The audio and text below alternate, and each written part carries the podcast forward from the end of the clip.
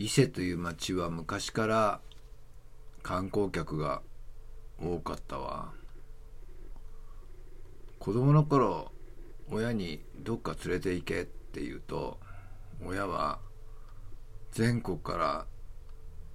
お客さんがわざわざ伊勢に来るのよ。そんな素晴らしいところに住んでいるのにあなたはどこにも行く必要がないじゃない。なんて言われてああそうかって納得してしまったことがあります。ミキママの就職しないで生きるには。そういうのでね昔から伊勢の町ってこう観光客がにぎわってたからそれを自然とこうなんか受け入れる土壌みたいなのがあるのかもしれないわね。伊勢に昔は恩師って言ってその全国から来るおかげ参りのお客さんを案内してその恩師の館に泊めてそこでお神楽あげてそこから二見にみそぎに連れてって内宮下空内宮と回って浅間山を巡ってそして最後に古市っていう遊郭で遊ばせてまたお客さんをお見送りするっていうね旅館業と神職と神様の職ね。あとなんだっけ。その交通あエージェントトラベルエージェント。そういうのをね兼ねて。で冬になると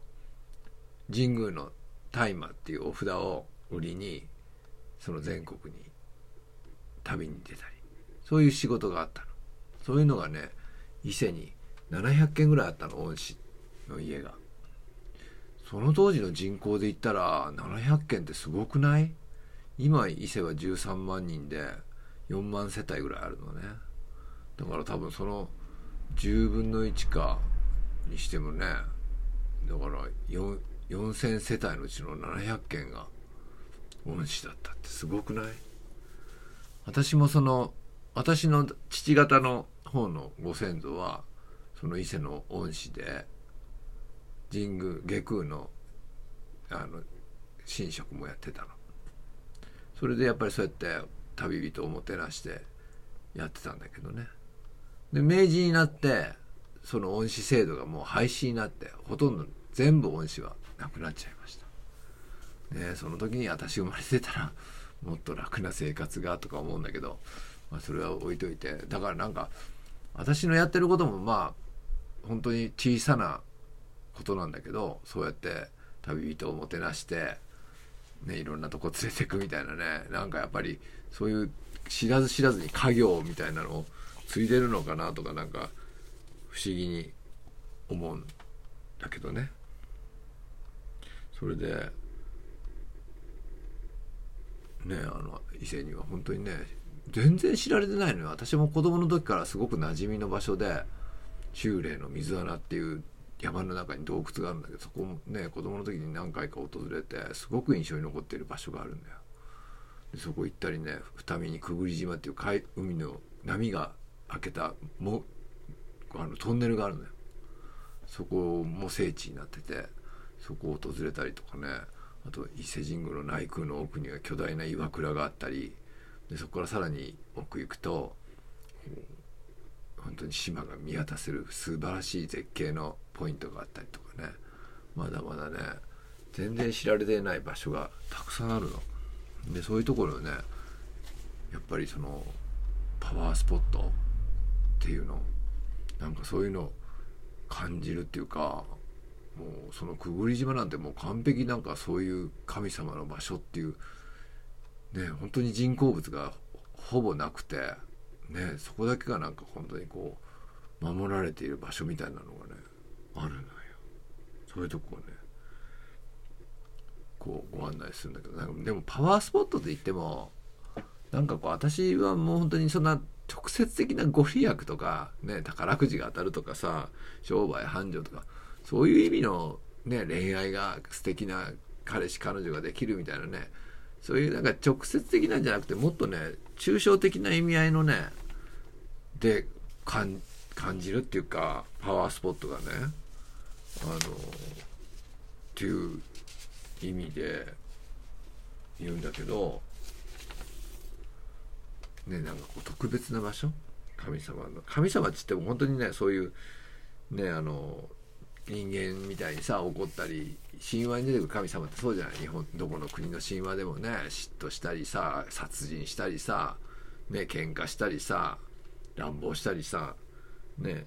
まあ、そういうのも神様なんだけど神様って一口に言っても本当にもう存宇宙っていうか地球とか太陽とかもそういうのも神様じゃない。でもそういうの絶対意識があると思うんだよ。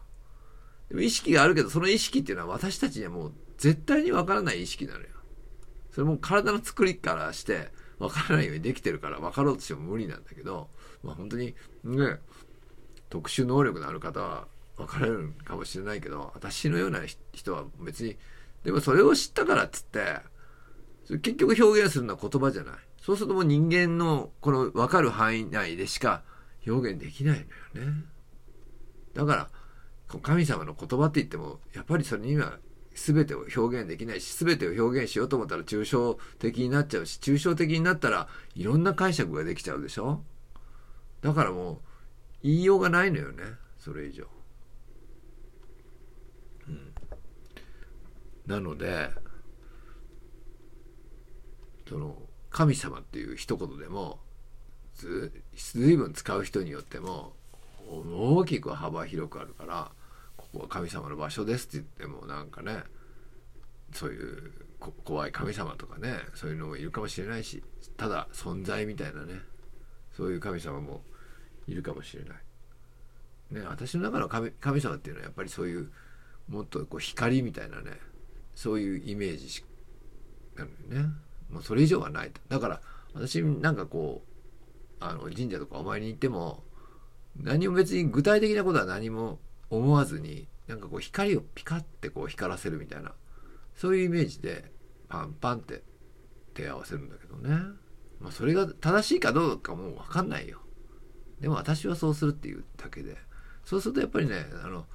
気持ちがいいっていうかこうピーンとなんかこうああの通じたなみたいな通じたかどうかもそれも分かんないよ。主観だよ。主観だけどまあそういうんでねでもそれでね自分の中が何かがこうクリアになればそれはきっと神様と通じたっていうことになるんじゃないかなと思います。でまあ今度はねどういうところに行くかもうちょっと具体的にもまあお話ししたいと思います。じゃあねバイバイ。